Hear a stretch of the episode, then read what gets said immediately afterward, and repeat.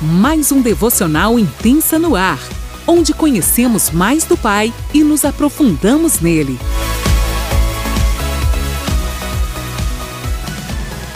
Ser intensa é não desistir fácil.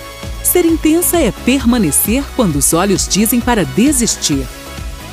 Ser intensa é mergulhar em Deus e descobrir quem você é nele. Enfim, ser intensa é estar disposta a abrir mão dos seus sonhos pelos do céu.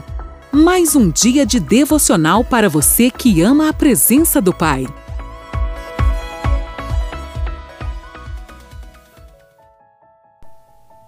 Bom dia, mulheres! Estamos aqui mais um dia juntinhas. Aqui quem fala é Lani Nola e eu falo de Criciúma, Santa Catarina. É uma honra estar aqui com vocês, participando desse devocional intenso que partiu do coração do pai para as filhas. Amém? Hoje nós vamos entrar no 15 dia e eu confesso para vocês que o tema hoje é irado.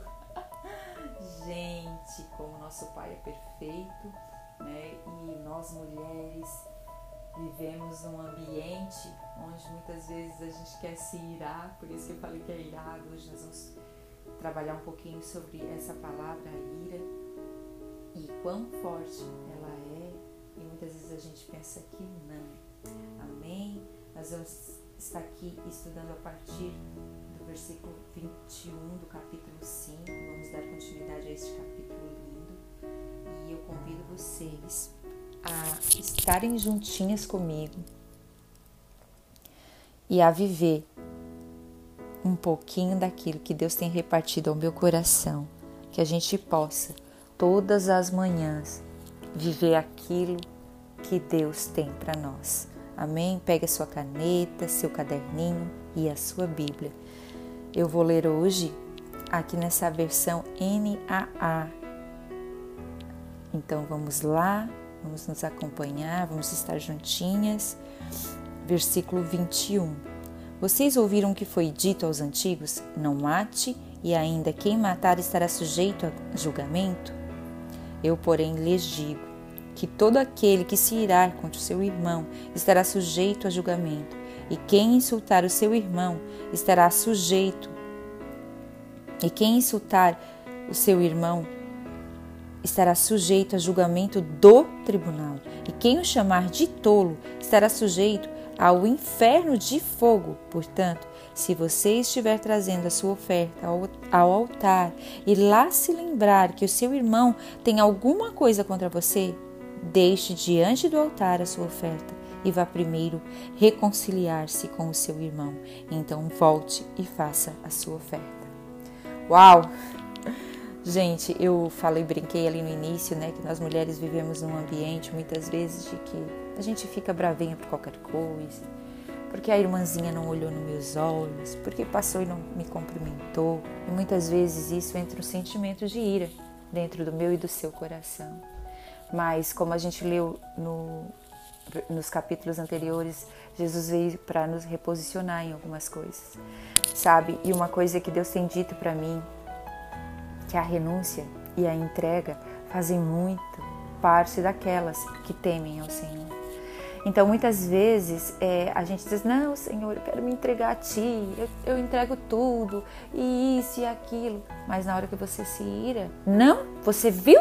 É, não, vem com a tua justiça, Senhor, e faz e tal. E, não, é só comigo, é só aqui em Criciúma que acontece isso. E o Espírito Santo falou assim para mim: Filha, arranca essa ira do coração de vocês né? Muitas vezes é uma falta de um pai e de uma mãe afirmando quem eu e você somos. Muitas vezes foi coisas da nossa criação, mas Jesus veio para nos reposicionar, nos curar, nos limpar, para que isso não aconteça, sabe? E se porventura acontecer, que a gente possa nos arrepender, pedir perdão e deixar que Ele nos reposicione novamente no lugar que a gente não deveria ter saído, que é pertinho dele, porque ali a gente não peca, a gente não entristece as pessoas. E mesmo que a gente peque, a gente corre para esse lugar e ele está lá, de braços abertos. Sabe, a gente tem que aprender a nos perdoar e perdoar o outro. Eu tenho muito, vou rasgar meu coração, eu tenho muito comigo assim, ai, por que, que eu falei tal coisa? Por que? Daí aquilo ali fica remoendo, não devia ter dito. Então Deus tem me ministrado ao meu coração, dito assim, filha, pensa mais antes de falar. Né? Muitas vezes isso vai causar ira em uma outra pessoa. É, eu posso dizer que Jesus tem transformado muito a minha vida. Hoje eu sou uma pessoa diferente, mas gente, eu ainda cometo erros. Eu ainda piso em lugares que não era para pisar, falo coisas que não era para falar mas Jesus sempre ali me reposicionando. E uma chave que eu quero deixar para vocês desse ensino a respeito da ira e de tudo que vai nortear o que Deus tem feito na minha vida e na tua vida a partir desses evangelhos é que de natureza nós somos. Sabe, você perdoa não é porque você é boazinha ou porque de repente eu vou perdoar porque ah, eu vou ficar bem. É claro, gente, quando a gente perdoa, sai um peso das nossas vidas e nós ficamos livres. Mas a gente precisa entender que a chave para tudo isso é de que natureza nós somos. Eu vou perdoar porque a minha natureza vem dele. E ele é perdão, ele é perdoador. Entenderam isso? Como isso é forte? Você perdoa porque você veio dele. Qual é a sua raiz? Simplesmente eu perdoo porque eu venho de Jesus. Não é por minha bondade própria e nem porque eu quero ficar tudo bem. Eu perdoo porque a minha natureza é perdoar. A minha natureza é amar. A minha natureza é caminhar com aquele que me chamou pelo nome. Então que a gente possa viver num mundo de paz, sabe? E quando você errar, quando a ira quiser entrar no seu coração, não deixe ela se enraizar, mate ela com perdão, acerte as coisas, não vá nem levar uma oferta, olha como isso é grave, ao altar ao Senhor se você tiver algo para resolver. Resolva. Em nome de Jesus, seja uma pessoa para frente, resolva os problemas, sabe? Reconheça que você errou, me perdoa, eu errei nisso, eu errei naquilo.